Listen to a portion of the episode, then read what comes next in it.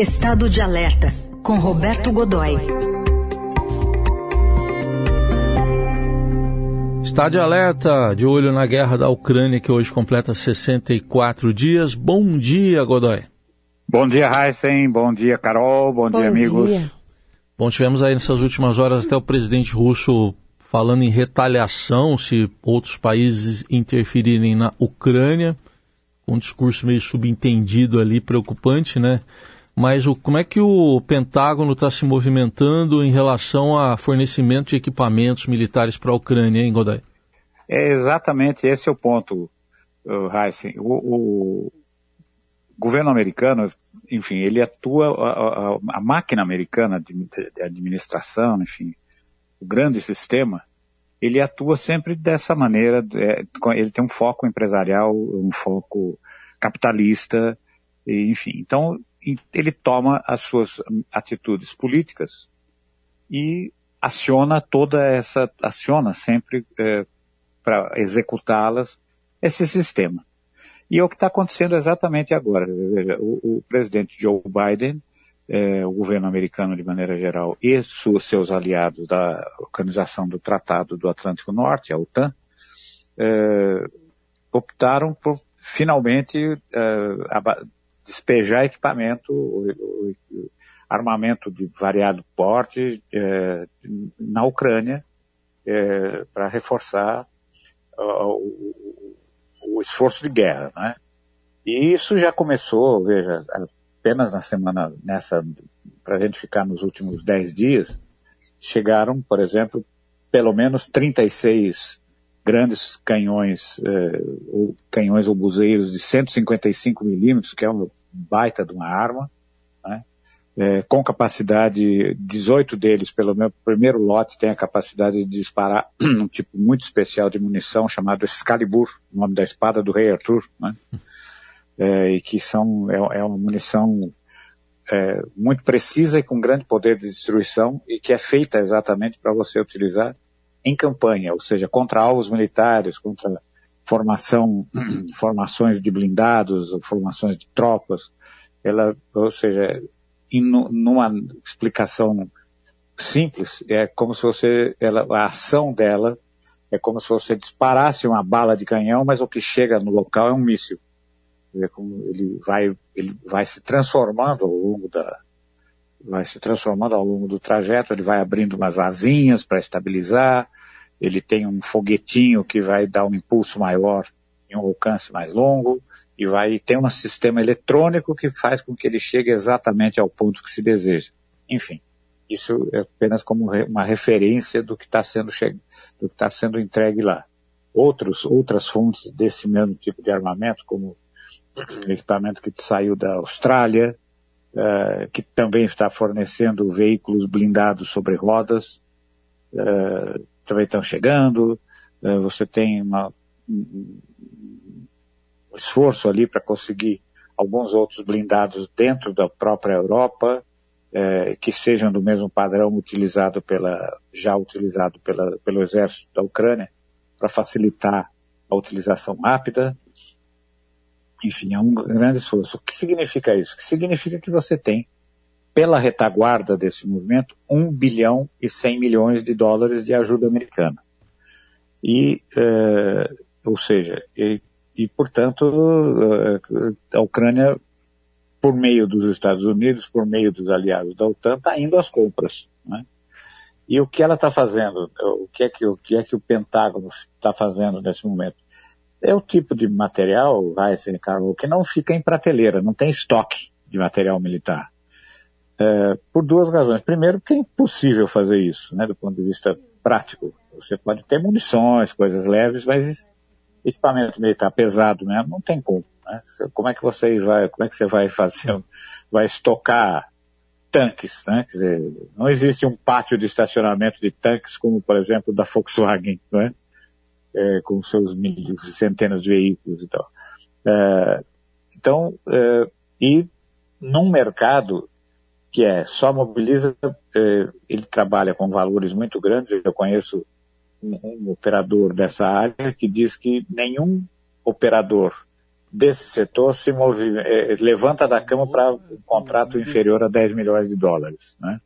Essa é a referência de moeda desse mercado de material de equipamentos militares. Muito bem, o que está fazendo o Pentágono? O que ele sabe fazer melhor.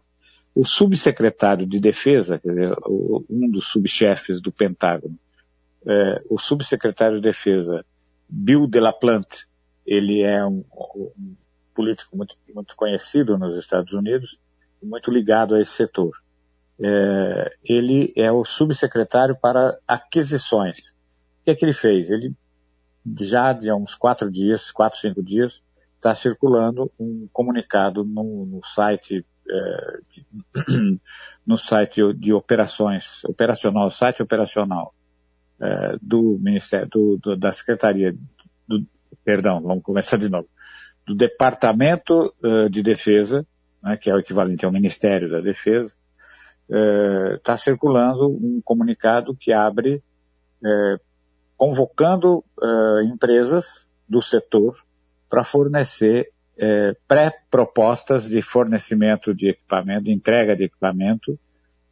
essas pré-propostas não podem ter mais de 100 palavras, e aí, na medida em que um, uma equipe de especialistas detectar uh, pontos de interesse, entra em contato e há duas, duas referências uh, que têm que ser obedecidas: a qualidade do material e a rapidez de entrega.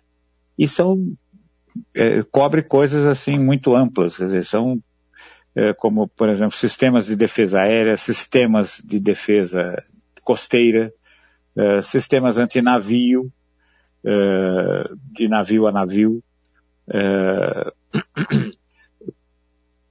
drones de dois tipos de ataque e de drones pesados, né, de dois, aqueles que parecem aviãozinhos, de dois tipos de reconhecimento e de ataque, quer dizer, ou seja, já podem voar armados, e equipamentos de de, de rádio, uh, de uh, equipamentos de comunicações uh, criptografados para uso em campanha, quer dizer, para uso no campo de batalha, equipamentos de rádio seguros, né, de porte pessoal, um sistema de, de rede para internet de uso em áreas de, em áreas de combate, e vai por aí. E aí você, aí pense, é de, do, do do Jeep, versão 2022, o que é um Jeep, né?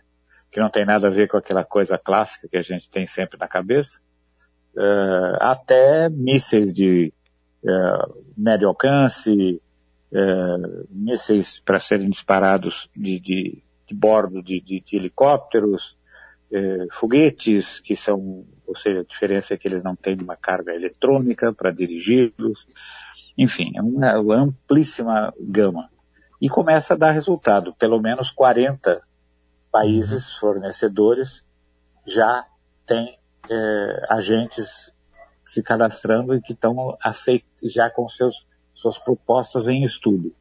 Ou seja, o que indica, Raíssa e Carol, que a escalada está longe de terminar e que a reação ontem do Kremlin, do, do, do, do Vladimir Putin, é, faz todo sentido, porque ele está percebendo que a grande ofensiva que ele lançou e começa a ganhar corpo no, na, na, no, ali na região do Donbass, no, no leste, é, e avançando para o sul e com um pedacinho do norte, ela corre risco de ser, no mínimo, é, complicada e e, e ter um cronograma de, de eventos mais, mais longo do que era previsto.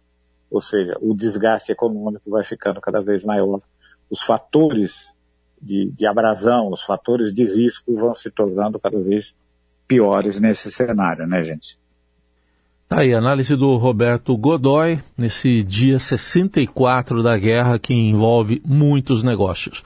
Obrigado, Godoy. Ah, sim, pera lá. Esquecemos de um ponto fundamental. Ah. O Zelensky, o, o, presidente ucraniano Vladimir, eh, Volodymyr Zelensky, hum. eh, tem insistido muito em receber aviões. E o grande problema é que você tem uma regra já pré-imposta pelo, pelo, pelo Vladimir Putin, que diz o seguinte: qualquer avião que voe de um país para outro naquela área de conflito uhum. significa uma expansão do conflito, ou seja, o país da onde ele tiver saído vai ser considerado também um inimigo nesse, nesse quadro. E o que criou um problema, porque a aviação militar, força aérea ucraniana está toda combalida ali, né? Ela está devastada.